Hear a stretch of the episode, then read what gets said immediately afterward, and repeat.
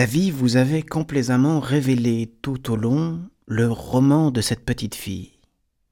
Vous avez prêté pour la voir un instrument d'optique, puis un autre,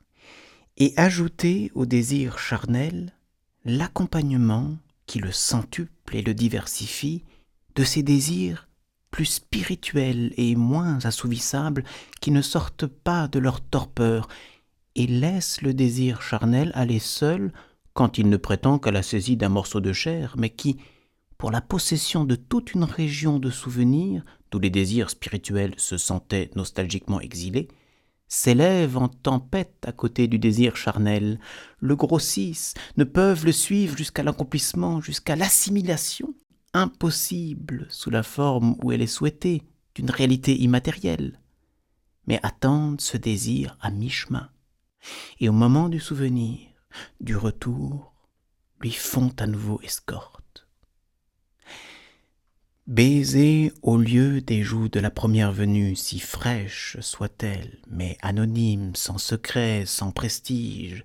celle auquel j'avais si longtemps rêvé, serait connaître le goût, la saveur d'une couleur bien souvent regardée. On a vu une femme, simple image dans le décor de la vie, comme Albertine profilée sur la mer. Et puis cette image, on peut la détacher, la mettre près de soi, et voir peu à peu son volume, ses couleurs, comme si on l'avait fait passer derrière les verres d'un stéréoscope. C'est pour cela que les femmes un peu difficiles, qu'on ne possède pas tout de suite, dont on ne sait même pas tout de suite qu'on pourra jamais les posséder, sont les seules intéressantes. Car les connaître, les approcher, les conquérir, c'est faire varier de forme, de grandeur, de relief l'image humaine.